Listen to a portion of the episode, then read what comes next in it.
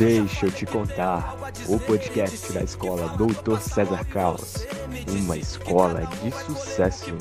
Porque raiz sem alma, como o Flip falou, é triste. A minha busca é na batida perfeita. Sei que nem tudo tá certo, mas com calma se ajeita. Por um mundo melhor eu mantenho minha fé. Menos desigualdade, menos tiro no pé.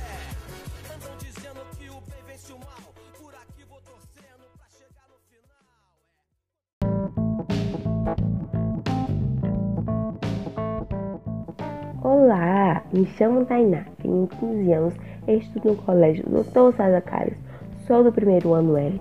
Estou hoje como apresentadora do podcast Deixa de Contato com mais duas pessoas incríveis. Oi, meu nome é Ela Stephanie, também estudo no César Carlos, sou da turma primeiro ano I, tenho 16 anos também hoje serei apresentadora do podcast Deixa de Contar. Oi, gente, meu nome é Marley, sou do primeiro N, tenho 14 anos e sou criador de conteúdo digital e também fã da artista Ariana Grande. Hoje, eu, Tainá e Stephanie vamos falar sobre elas, as mulheres. Nesse mês de março, no dia 8, comemoramos o Dia Internacional da Mulher, uma data muito especial que deve sempre ser lembrada, não é mesmo?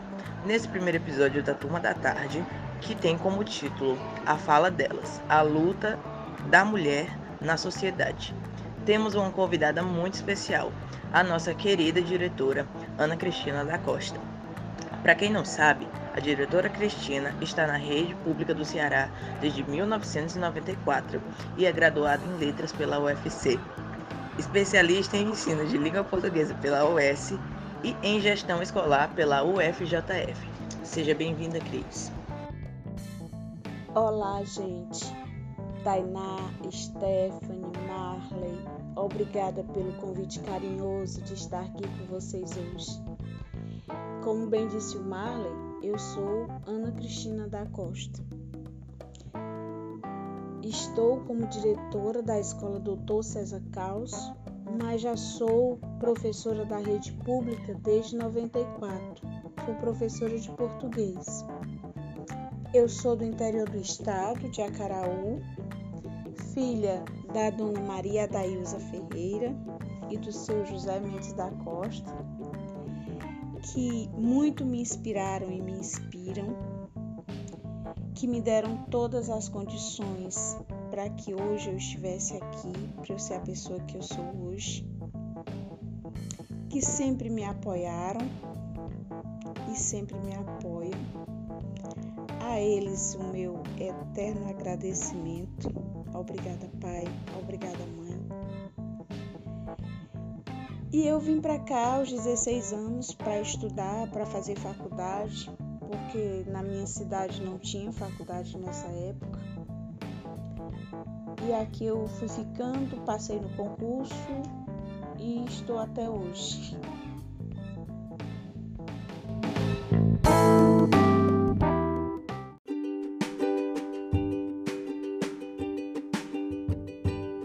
para iniciarmos nossa primeira pergunta, antes temos que falar sobre a luta das mulheres na sociedade, que por incrível que pareça, ainda não é algo muito levado a sério.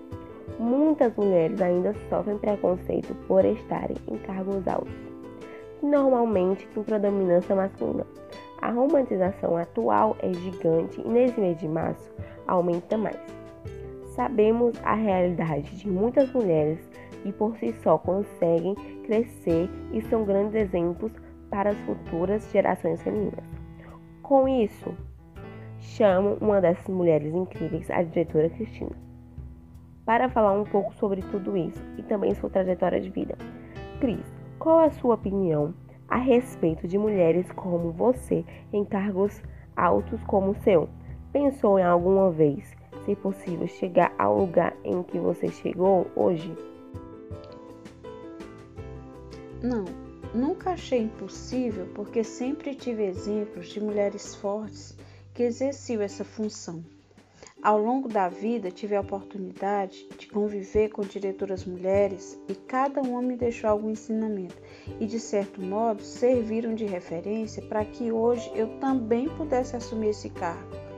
Na verdade, desde minha época de estudante e depois na vida adulta, quando entrei no serviço público, a presença das mulheres sempre foi maioria na minha profissão e, de acordo com os dados do censo, hoje ocupamos mais de 80% dos cargos de gestão na educação básica. Mas o que poderia ser considerado uma vitória para nós mulheres acontece principalmente porque, historicamente, os homens abandonaram a profissão de professor, que é o primeiro passo para chegar à gestão de uma escola pública no Ceará, por não encontrarem vantagem salarial frente à expansão das cidades e da industrialização no início do século XX. Logo, podemos entender que o processo de feminização do magistério tem relação direta com as poucas oportunidades de trabalho ao alcance das mulheres, a expansão do sistema de ensino e ao rebaixamento salarial. Atualmente, essa situação vem mudando, principalmente quando falamos de ensino médio, onde os salários são mais vantajosos, mas no ensino superior ainda somos minoria nos cargos de chefia e temos ainda um longo caminho a percorrer.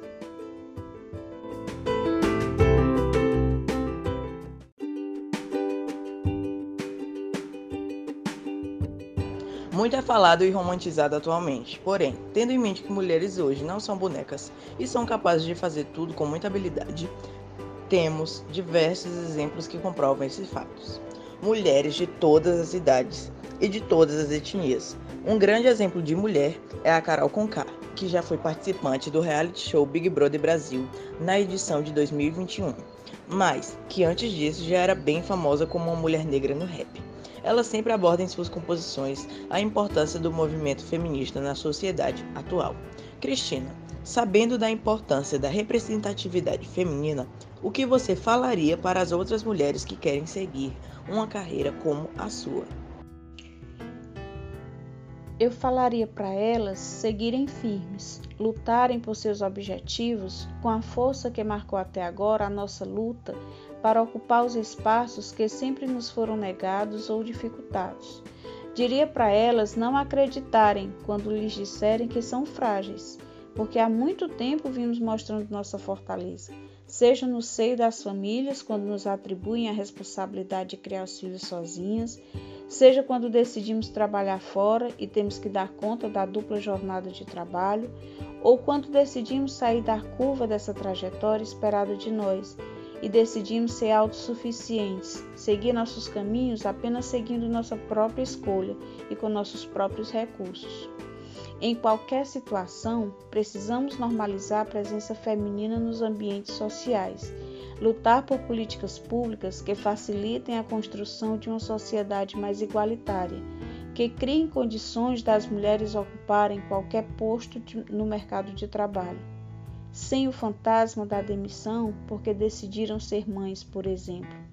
Já somos maioria nos bancos de graduação, mas precisamos buscar outras que não sejam apenas os chamados guetos femininos como as graduações voltadas para o bem-estar e o cuidado ao próximo. Finalizo com um trecho do discurso da nossa ex-presidenta Dilma Rousseff durante colóquio de alto nível sobre participação política de mulheres nos Estados Unidos em 2011.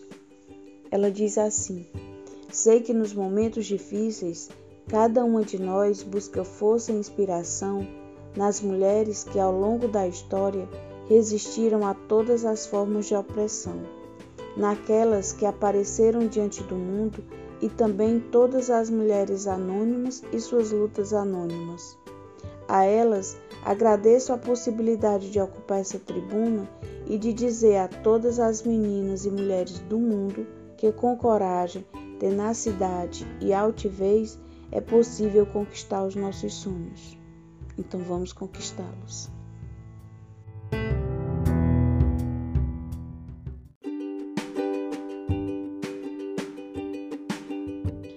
Desde cantora a escritora, temos mulheres ocupando todos os espaços.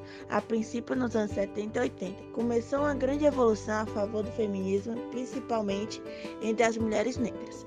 Atualmente, vemos cada vez personalidades feminismo no, no meio virtual e fora dele abordando empoderamento de suas vivências. Muitas estão em transição capilar, por exemplo, e revelando seus cabelos fora do alisamento artificial. Porém, vai muito do além do cabelo, também tem a aceitação da sua própria cor, pois a pessoa que inspira cada vez mais.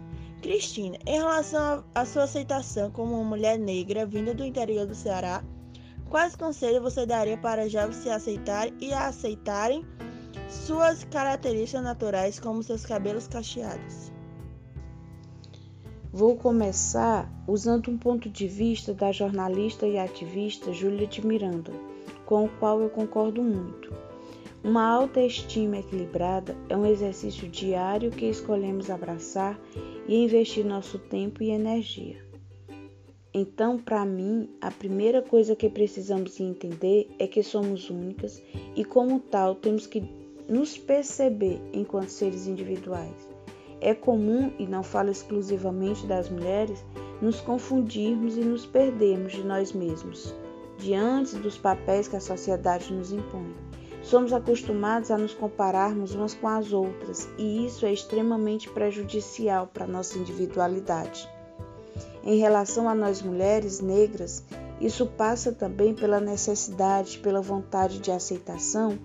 Por isso, o ato de alisamento dos cachos para aproximar-se do padrão de beleza das mulheres brancas é ou foi até algum tempo atrás tão naturalizado por nós. Portanto, acredito que aceitar-se é um processo de autoconhecimento, é colocar-se como protagonista da sua narrativa, e isso é um ato de amor próprio.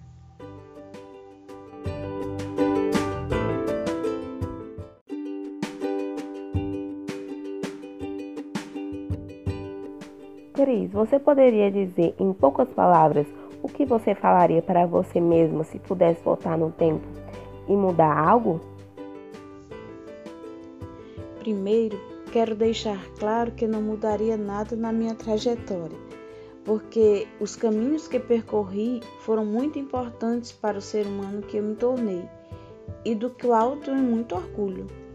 Mas eu diria para a Cristina que eu fui na adolescência que ela fosse mais autoconfiante, porque a fortaleza dela ia florescendo a cada passo, que deixasse de depender mais do que vinha de fora, porque esse hábito foi o que dificultou o meu autoconhecimento mais precocemente. Muito obrigada pelo convite de participar desse momento.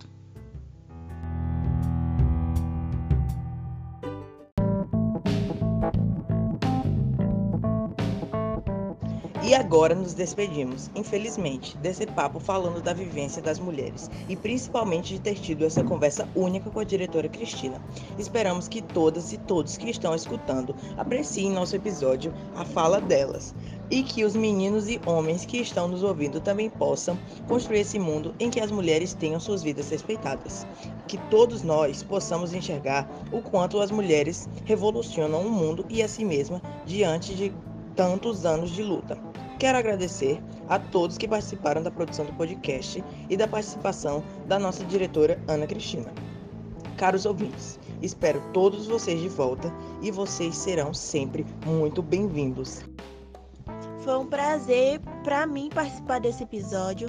Tchau, Marley. Tchau, Tainá. Muito obrigada também à diretora por ter aceitado o nosso convite. O nosso bate-papo vai ficando por aqui e quem quiser acessar mais informações sobre nossa escola, vai lá no Facebook César Carlos e no Instagram, arroba Escola César Carlos. E quem não ouviu o episódio passado, tu deixa de contar, já sabe, estamos no Ancon e no Spotify. Até o próximo episódio, gente. Grande abraço, Cristina. Tchau, minha gente. Se cuidem, usem máscara e álcool em gel. Tchau!